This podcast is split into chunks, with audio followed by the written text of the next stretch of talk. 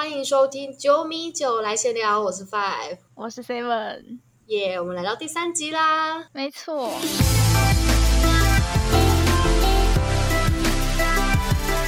好，那一开始我先自检一下，因为我我我在录完第二集之后，我自己重新发现，我真的是火速在讲话，真的是高铁。我今天会努力讲话讲慢一点。没事啊，但但我其实还蛮习惯的，常常听你讲话讲超快。我们合作那么久，而且我们那天是连录两集，那我猜我们第二集可能就录太嗨了，然后就越讲越快。对，我觉得我觉得我应该也蛮讲的蛮快的，可能是被我带快的。好好笑。那我们今天是在线上录音，所以我们两个人的音质可能会有一点的差异。而且，Five 我本人是住在乡下，所以大家可能会听到一些虫鸣鸟叫跟狗叫声之类的。就是我我还想说你要说什么网网络不稳还是什么？哎，这也有可能发生哦。好啦，我们就 希望大家可以见谅。好，那我们今天这集啊，我们我们要先讲一下，因为最近那个嘛，奥运已经开打了。没错，最近其实奥运的战况还蛮。有趣的哎，真的是奥运，真的是什么都可以发生。像从第一天先伊朗，呃，伊朗赢波兰男排，嗯，然后后来到对，后来到第二天女排的话，是中国先三局就输给土耳其，而且比分还差蛮多的。而且真的是他们真的是完全无法抗衡的感觉。对对对，其实中应该是接发接发球出问题啊，那时候。对啊，然后再来还有女排那时候，呃，日本在对肯亚的时候，虽然。赢了，可是古贺沙里娜就受伤了，就是我们很爱的球员，难过。我他后来还是就是拄着拐杖这样，然后脚扭伤。对啊，然后我们正在录的当天的比赛，他也没有上。对，不过那天日本是打我们录，我们今天啦，日本他们是打塞尔维亚，但大家也知道塞尔维亚是个大大强队。但不过日本虽然是也是三局输掉，但其实他们的比分都还咬得蛮紧的。嗯。而且他他们其实前面还打的还蛮好的啦，看得蛮过瘾的。对啊，那再来是我们爱的日本男排就收下了二连胜。对啊，气势如虹哎，气势如虹，不愧是在地主。我觉得 V N L 跟奥运虽然阵容差不多，可是我觉得打起来的气氛整个不一样哎。我觉得很多队都焕然一新的感觉。而且我在想，日本毕竟是地主啊，可能还是会觉得要在国人面前表现好一点。嗯嗯嗯，对，所以我觉得又比 V N L 更好看。好，那虽然我们刚刚讲的都是奥运，但我们今天当然还是要讲一些世界的队，世界其他球队。不过它就不是奥运的参赛队伍，虽然它在里约奥运的时候是差点可以进去。嗯，对，资格赛的时候差点可以去打。那我我们今天这集的主题，我们其实还是从 VNL 延伸出来的主题。嗯，然后就是我们都很喜欢的泰国女排。对，因为他们在今年 VNL 其实也有蛮多关注的。那我其我们其实会关注泰国女排的契机，虽然我觉得我们应该差不多，就是我们之前访问过蛮多选手的嘛，就在我们前有访问的时候，然后我们都会问他们有没有喜欢，特别喜欢哪些队，然后他们蛮多人都会讲泰国女排。对啊，我我记得那时候我们访问小杨杨一真，他就说他旅外想去想去泰国。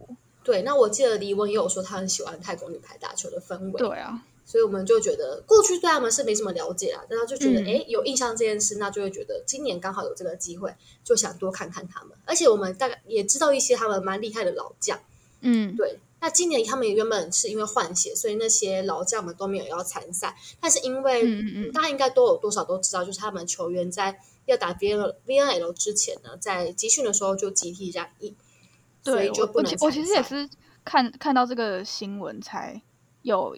就是想说，特别可以看一下泰国女排打的怎么样。对对对，就刚好那群黄金世代的球员们就被征召回来了。那那这些黄金世代，他们有一个称号叫做 Fab Six。我猜这个 Fab 应该是 Fabulous 的意思。哦，真的吗？我不知道，我猜啦。对，那我们就代称他们叫泰国姐姐好了。那他们也就是我们今天想要介绍的重点。那也让 V N L 变成他们的告别舞台了。没错。那他们其实都超过三十五岁，然后有人就说他们真的是把 B N L 当 U 四十在打，我觉得超级好笑的，真的。而且他们一起在国家队征战十几二十年了，临时要去比赛的话，其实也表示他们在赛前是几乎都没有集训的状态。不过他们其实默契，嗯，默契也蛮好的，毕竟打那么久。不过我觉得他们毕竟年纪大，可能体力也稍微变差，然后再加上打那么久的球，一定很多伤啊，其实都有蛮影响他们的表现的。对，那他们最后就是只拿下两胜啦。不过他们真的是打的很快乐，就是不管是呃赢的比赛啊，或者是输的比赛，真的是看到他们在场上，就是会觉得被他们的气氛就是感染，然后就觉得很快乐。他们有时候输的队比赢的队还开心呢。对，我就想说，他们真的是随时都是欢呼，都是比比敌对还要大很多的那种。对。那我们今天呢，这集就分成两个部分。第一个是我们大概会介绍 Fab Six 里面的成员们，那再还是还有讲一些我们在看完泰国女排比赛之后的一些小启发。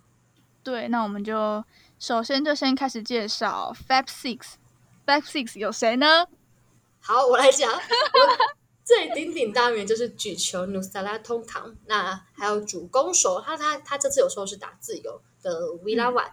那再来还有举队 Monica，那还要有主攻手 Onuma，再来是快攻手 Punjin 廷涛，再来还有另外一位也是快攻手叫做 Empor。那如果练的不标准，就是请见谅。而且有些人我可能只有练他的前面，练全名对，因为我不会练。好，那接下来我们就一位一位来介绍。对，第一位是 Nusala，Nusala 姐姐。是举球员，也是我非常喜欢的啊！我记得我们之前女排那集也有稍微提到过她。对，那她今年三十六岁，然后一百六十九公分，她被誉为天才举球员哦。然后她跟快攻的搭配几乎是神乎其技。她因为太传奇，所以之前还出过自传。那黄金世代呢，有这位厉害的举球员，肯定是货不可缺啦。对。那因为他他其实有我去看了一下他以前的故事，还蛮有趣的。他以前其实是不喜欢打球的，然后意外加入球队，然后因为他真的太有天分了，所以就一直练下去。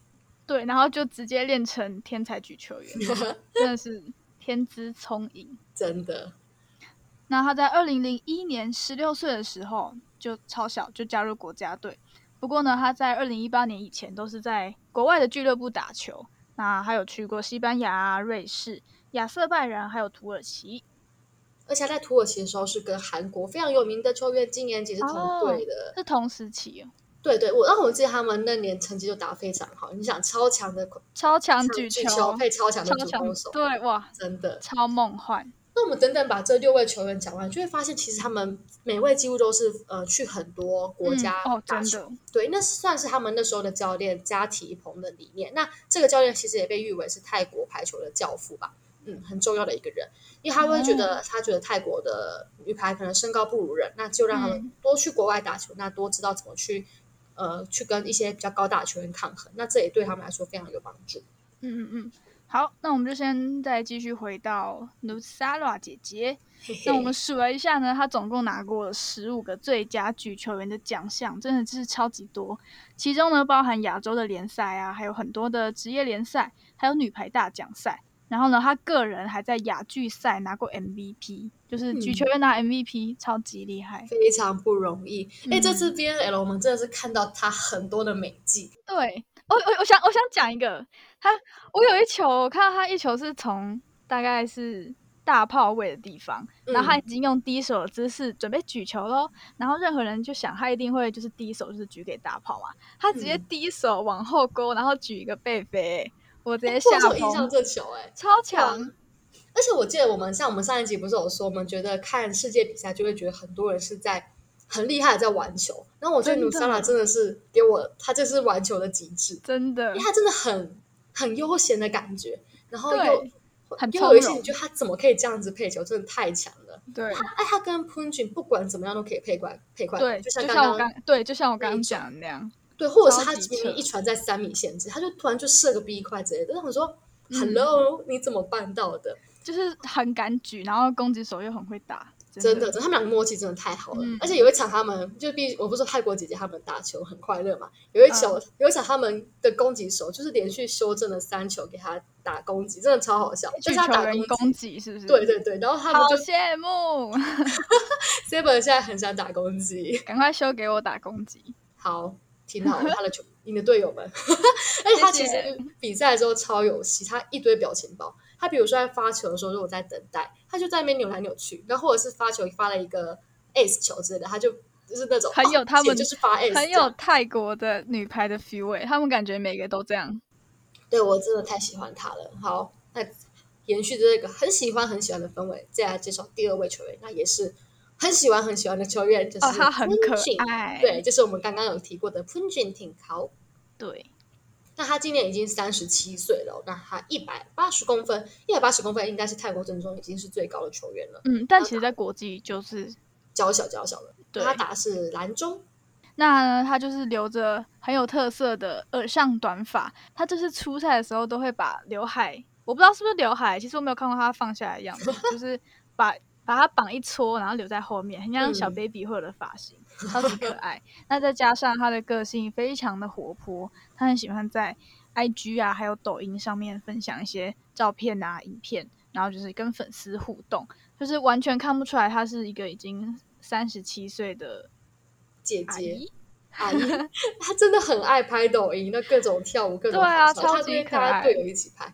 超可爱，我跟我朋友都会互相 take 对方说：“你过来看，他在拍这个什么东西，超好笑。”他就而且他就他那时候就是直接把 V N L 的场当做他的那个舞台，舞台，然后就跟那个教练这边这边跳舞，超级可爱。教练也很放得开，就很好笑。对啊，感觉就是都是玩在一起，真的真的泰国的天性吧。嗯，那再回到 Punch 呢？他小时候其实是打桌球的哦，那他是十四岁才开始转战排球。然后他在排球场上是从主攻手出身的，后来才开始打篮中。对，那他在二零零四年二十岁的时候呢，他就去中国打职业排球了。那后来他还有去过俄罗斯、越南、土耳其，还有亚瑟拜然，就是一样也是很多旅外的经验。嗯，那虽然是篮中呢，那因为他是主攻手出身，再加上他的身高还有力道的优势，他在后排那轮呢，他们还是配给他打老二，很厉害。因为他其实今年 V N L 也是会时不时突然被换去打副位或是主攻手之类的，嗯，哦，真的哦，他有几场会突然突然，哎，也不算也不算换去那个位置，只是会突然会一直在，比如说在四号位打球之类的，这样。哦，就是可能那一轮他就突然在四号位打球这样，嗯，而且会蛮常见的，就不是只是一球这样子而已，对。嗯，我倒是看过很多次，他可能就是发球那一轮，他就是都是打后排老二。对，超厉害的，而且他们有时候自由也不会换他，就会让他继续接球之类的，有然后继续攻击这样。对对对，厉害，全能。那他那他其实算对啊，算是一个全能的球员。嗯，那还有另外一个啊，就是他跟举球姐姐，就是我们刚刚介绍的 Nutsala 姐姐，他们的搭配就是被称作五一三连线。那为什么要叫五一三连线呢？就是因为他们的背号。哦，谁是五号呢？五号是 Punji，然后十三号是你你你现在你现在才知道？对我那时候想说为什么叫五一三，不过背号我知道，对是背号。五号是五号是 Punji 姐姐，跟我背号一样是 Five。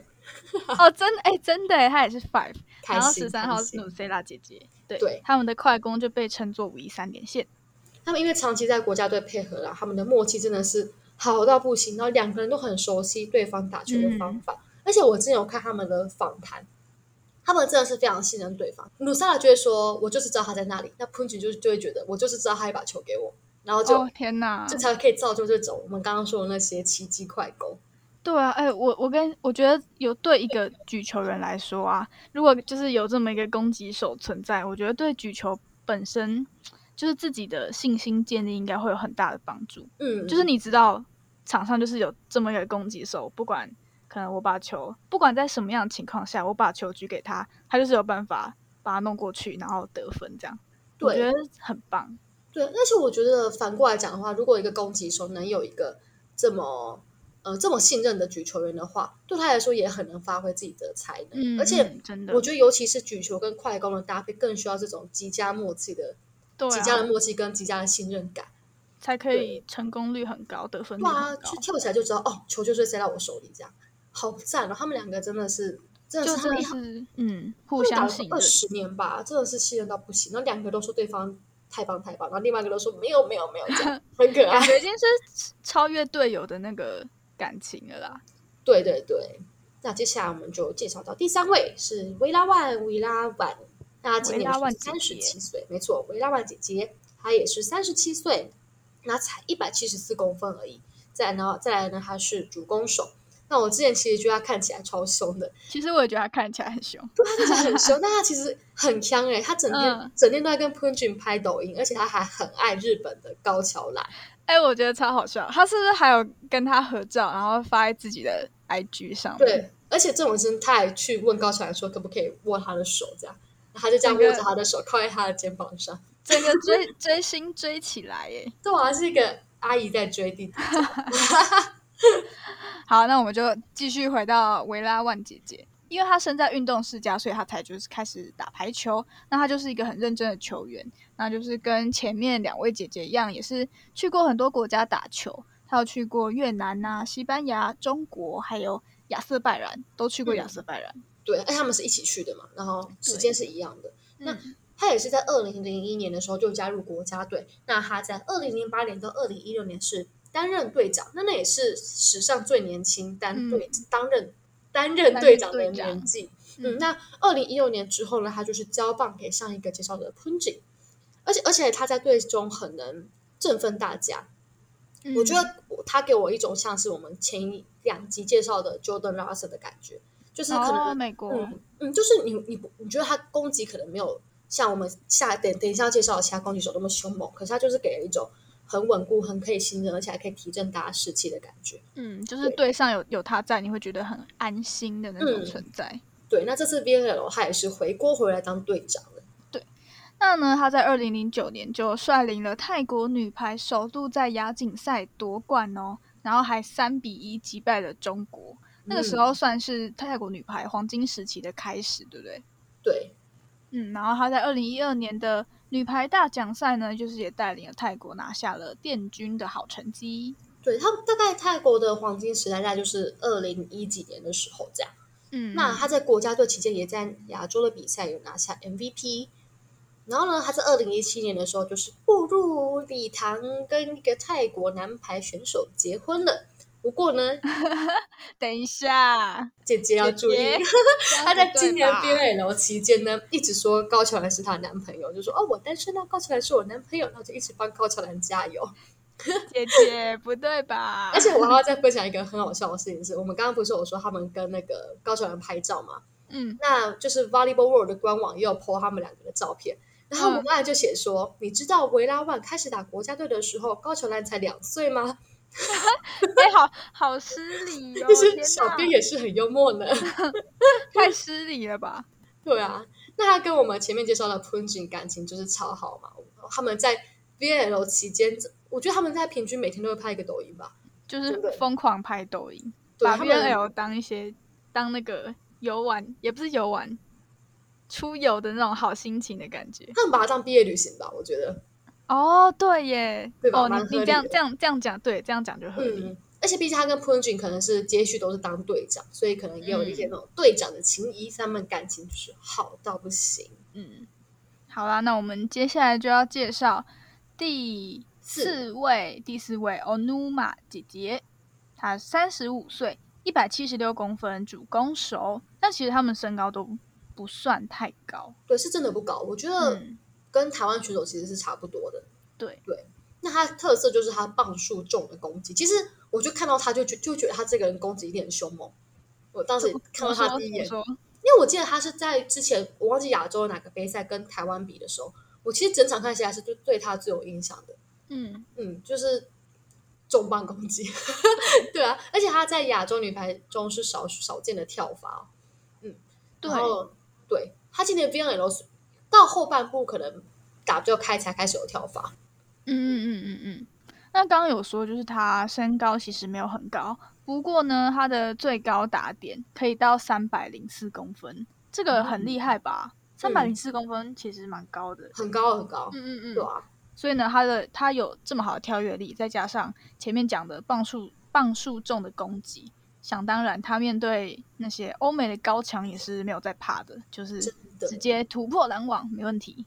嗯，他攻击的时候甩臂又快又顺，很像一个大锤子，用鞭子的速度锤下去那种感觉。那有时候是对方接分也可以喷到自己，就是喷到自己这侧的观众席那边去，就是可以想到那个力道有多重。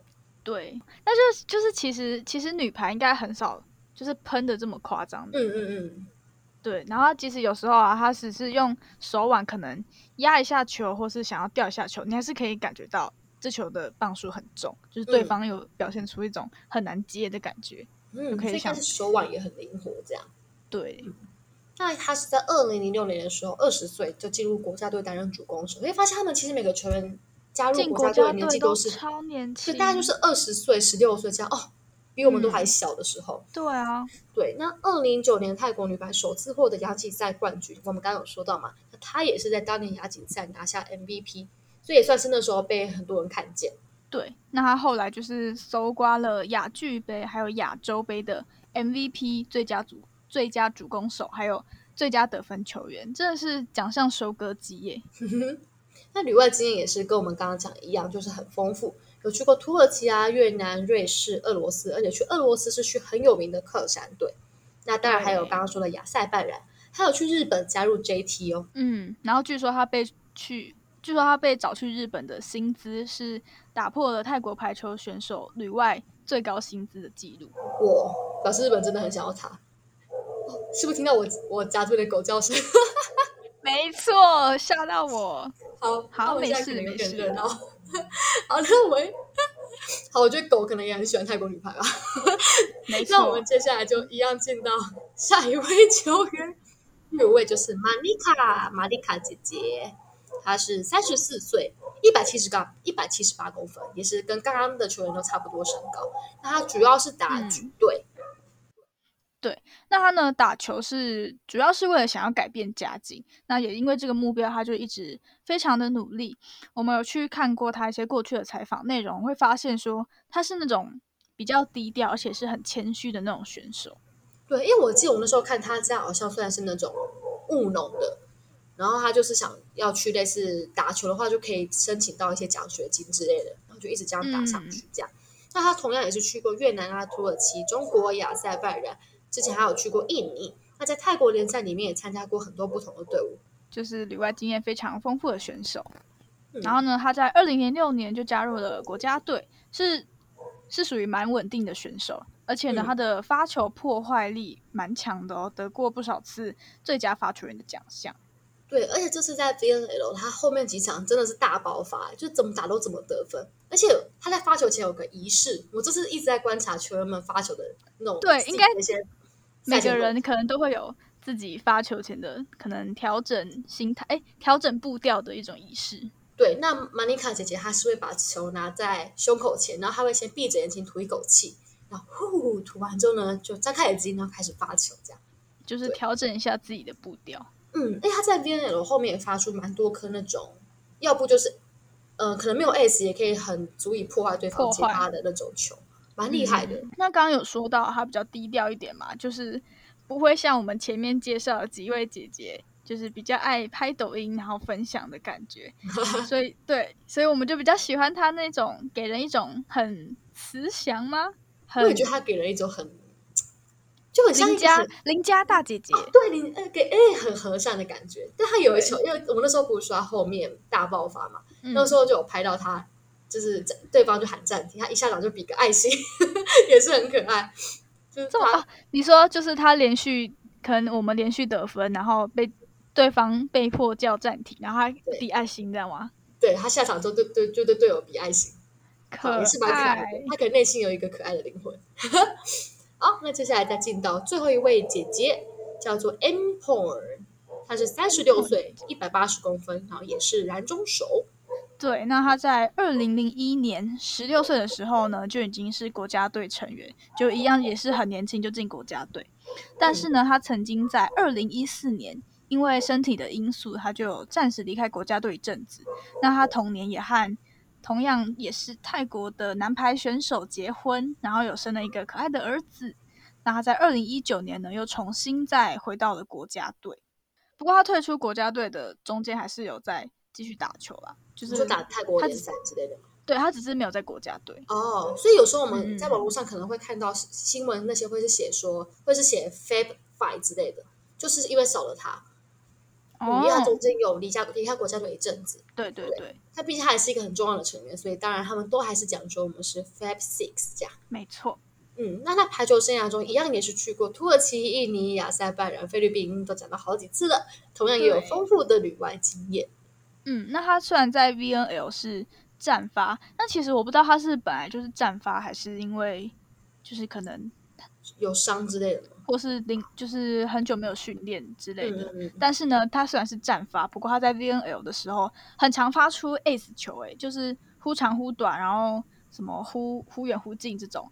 那可能我觉得，可能有一部分可能也是因为大家看到，诶，这个人战发，可能防备心可能会稍微低一点吗？不知道，也许那殊不知他就会一次给你发个三四颗，然后都是 ace。我觉得这个是，就是我不知道，可能有一种心理因素的影响嘛。而且我觉得战发说不定他也更好控制落点之类的吧。我猜，我猜他战发可能也可以是更明确说我要发在哪里。对，真的是很很长 ace 哎。好强！对，那他他的发球就是其实算是也算是很强，但是我不知道，哎，他之前在泰国联赛跟亚锦赛都拿过最佳发球员。不过呢，因为没有看过他以前的比赛，所以不知道他那时候拿过最佳发球员是不是也是战发，还是其他发球的方法。嗯嗯嗯，那他因为他也是快攻手嘛，他打背飞的感觉其实跟 Punjin 有那么一点点像，一样是。很会跑，然后脚好像有装弹簧一样，然后就跳起来打。对，但比较不一样的是 p u n j i 是往下打，那 Emperor 比较常是打平的。嗯，然后我个人觉得，就是同样，如果是 Nusara 姐姐举球的话呢，就是 Emperor 打起来感觉没有 p u n j i 姐姐顺，感觉啦。但是可能也是跟他们配合这么久的时间有关系。不过他们都是非常强的选手，就是毋庸置疑的。对，所以才会被称为是黄金时代最重要的六位球员啦。我我觉得，我觉得邻居的狗是在帮我鼓掌哎，哎，而且而且它它叫的很，它叫的时候很适当，就我们刚好刚好结束这个球员这一回合。好，那我们一次讲完了六位球员，希望大家不要觉得资讯太爆炸。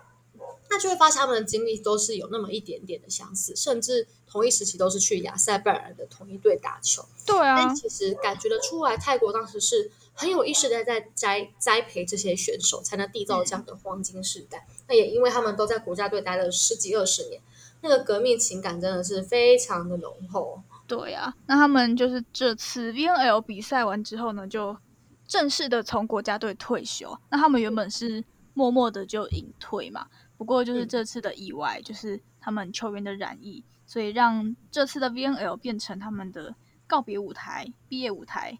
然后他们最后一场比完赛的时候，那个他们的主办主办叫什么 VNL？对 VNL，对对，还帮他们办了一个毕业典礼。现在去那个他们的 IG 应该还是找得到当初直播的影片。对对对，我记对我记得应该找得到，真的是大家哭成一片呢。对他们其实以往，呃，就是过去的比赛，如果再输的话，他们也不会哭。他们真的是这次要分别之后，真的哭爆。而且我那时候感受到，他们我还记得他们最后一场是对意大利。嗯，我还我那时候我我那时候就是那时候我还记得我期末报告写，但我朋友就跟我说：“你这次不看，你以后就看没机会了。”对，我就一直看，一直看，一直看。然后我就觉得打到最后面啊，已经快结束的时候，我觉得他们也都已经快含泪了，真的。哦对，我觉得他们都都都快哭了。然后到最后真的。毕业典礼的时候真的是哭爆，对啊，每个都是眼睛红一片这样。嗯，然后他那个维拉万维拉本维拉万维拉万姐姐，她在致辞的时候还有说，他们不只是家人，甚至是比家人还亲的关系。然后她还有跟学妹说啊，不要因为他们有压力，就可能毕竟黄金世代的成绩就是还还算是蛮好的，所以可能对学妹会因为说，哎，学姐好像打的。很好，然后可能就有压力。那维拉万姐姐就跟他们说，不用想着要跟他们一样，就是可能希望可以鼓励他们，就是不要被他们的好成绩有一些，就是把他们好成绩的压力放在自己身上。对，我觉得应该是跟他们说，你们就做好自己该做的事就好。对，因为他们这次 VNL 有几个年轻球员，其实也都表现的还不错。嗯，对，也都算是应该也在姐姐身上学到蛮多东西的。哎，补充，刚刚维拉万不是说他们不只是家人，比家人还亲嘛？他说他们球员都住一起，像是他们后来在他们在隔离的时候，他们回泰国之后在隔离，也是每天都在 PO 那些玩，就是可能两个人一起住，然后就在玩耍抖音，或者是疯狂的开直播之类的。他们感觉真的是，毕竟一起训练那么久，然后一起生活那么久，一定是革命情感，超赞的。那接下来就来聊聊我们看完这些这几场比赛之后的一些小启发啦。那我这是在看刚看泰国女排的时候的第一个想法就是，这太可爱了吧！而且我们就觉得姐姐根本把自己当 play 场来打。对，还有还有追星之旅，V N L 追星之旅，真的。对，每次赛后都会看到他们发一些跟自己喜欢选手的合照。对对对，像刚刚维拉万跟高桥兰，那还有努努德萨拉姐姐跟。那个伊朗的举球 Maruf，那真的是世纪大合照哎！真的真的就是两个天才举球员的合照。对啊，那他们可能还会去找一些美国啊、巴西的球员，有些可能是在俱乐部认识的啊。反正就会觉得他们好像跟球员们要要不把他视作偶像，要不就是他们真的是好朋友这样。嗯，而且其实感觉的感觉出来，他们人缘还蛮好的。嗯嗯，我觉得他们这种打球气氛，怎么可能有人不喜欢他们啊？对啊，对。因为其实我就像刚刚说的，泰国他们向来都是用欢乐的氛围应战。那也因为他们这样很快乐的氛围，就圈粉了很多人。那在赛后的访问也可以看到啊，其实对手都非常敬佩泰国的选手态度。我忘记是看到巴西的还是谁的赛后访谈，就有说他们觉得泰国的这这个打球的态度是他们很需要学习的。嗯，就其实是在分数差距可能比较大的比赛当中，他们也不会就是。可能连续失很多分，然后可能脸脸就垮下来之类的。他们就是随时都是微，随时都是微笑，甚至是大笑，就是维永远都是维持着很快乐的氛围。然后你看到就是他们失误的时候，你也不会看到检讨啊、指责，他们都是互相鼓励。有时候呢，甚至是互相嘲笑，就是嘲笑对方 啊，你怎么失误了这样子？对对对，用这种很欢乐的方法一起度过低潮。嗯，然后得分的时候，当然也是使出最大力气来欢呼啦。而且我觉得，虽然这次 B N L 毕竟对这些姐姐们来说，得失心一定是没那么重，所以可能又更快乐。但是我知道泰国他们一向一向，不管在任何比赛，氛围其实都还是很欢乐的。对，就都是可以很快乐的打球。对，那其实他们也一部分也知道，因为这次他们都知道自己准备的程度到哪，毕竟他们几乎是没有。训练的情况下就去打球嘛，再加上又是最后一次，所以就真的是尽全力的在享受比赛。像是赛后访谈，因为很常看到 Punjin 啊之类的，他就会说：“嗯，我们知道我们准备到哪里，那我觉得我们今天有这样的表现已经很好了。”对，嗯，他们基本上真的是很快乐啦，是真的很快乐。嗯，然后就是也很享受比赛，真的是每。每一场都很享受比赛，对我觉得这件事对于打球人来说其实蛮困难的，就连我们对，我们常常忘记这件事情。嗯，因为我觉得大家可能都把目标放在结果，那就会呃太在乎结果，就会忘记享受过程。但其实我觉得这两件事应该是可以兼顾的。我相信泰国姐姐们在打球的时候，绝对也会想着我们希望能也也也希望能有机会能赢，不会说我们就是快乐打，那输赢都没差这样。对，但是他们过程中依然就是不会因为有这种想法，可能让自己变得很有压力之类的。对对对，因为有时候他太有压力，反而大家可能板着脸之类的，整个气势掉下来之后，就会失误更多。就像好，就像我们自己气队上，可能也会蛮常会遇到这种情况。嗯，而且我觉得其实压力也会，压力本身也会多少会影响到自己的表现吧。嗯，像我们如果去去打 play 场那种。可能比较没有压力的，可能你就会觉得哇，我今天也举的太好了吧，打的太好了吧之类的。嗯嗯但是如果遇上什么大比赛，然后我我我自己是这样，如果遇上什么大比赛，我前面就会落赛，一直落赛落赛落赛。但我我也不是想落赛啊，但是就不知道为什么，觉得好像我觉得应该是压力吧，就是变得有点自己没有办法很灵活的操控自己的身体的感觉。毕竟压力本身就会使自己的身体变得紧绷吧。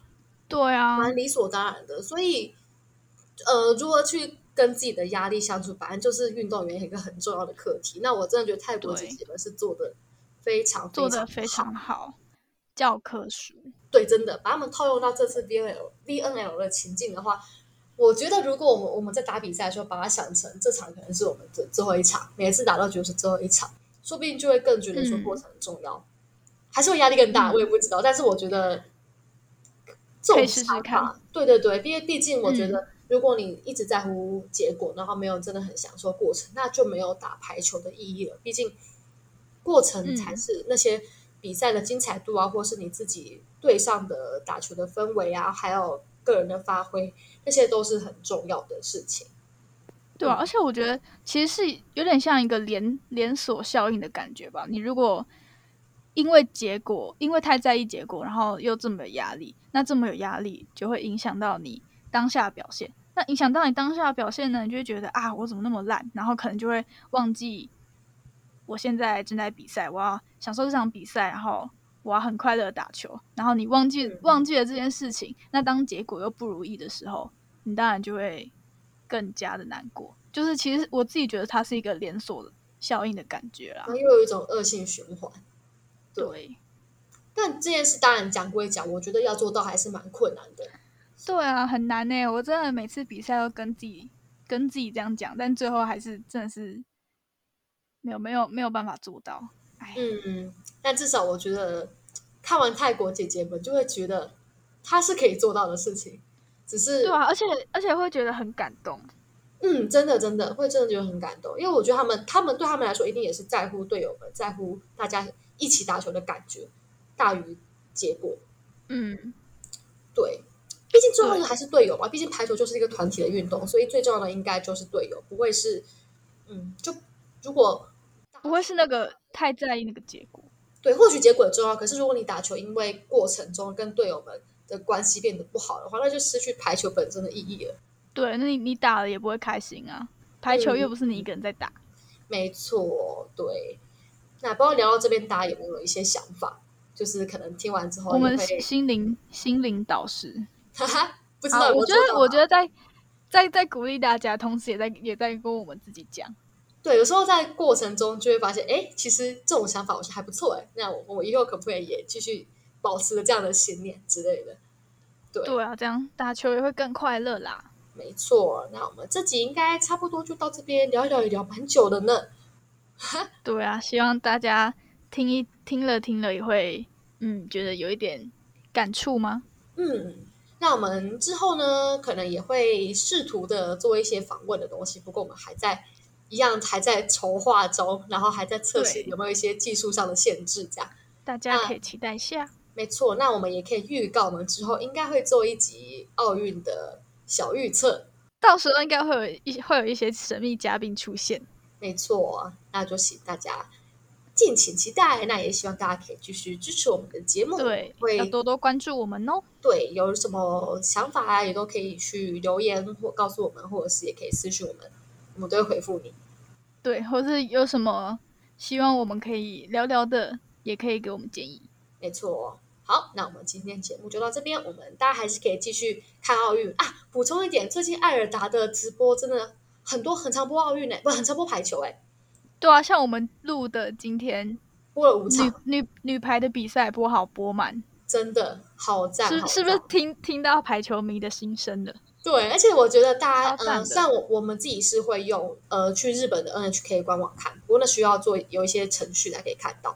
那如果台湾自己是有转播的话，就是还是希望大家可以多多去看台湾的转播，因为这样子他们就会知道哦，排球是有市场的，排球是有人看的。那以后再有一些排球的比赛的时候，才可能会安排更多场次的转播在台湾播出。对，那因为毕竟那些转播都是需要去拿到转播权的啦。嗯，对，所以大家希望大家可以借此看更多。世界级的比赛，然后借此支持排球，而且奥运真的太好看了，请大家真的很好看。对，哎，同时也记得去支持台湾的选手。没错，看排球一定要的。我们我们现在真的就是，要么就是双双击。我现在都是对我也是电脑在看排球，然后手机拿来看，可能郭那个郭幸存、郭幸存这样。对啊，真的都是双击在看的。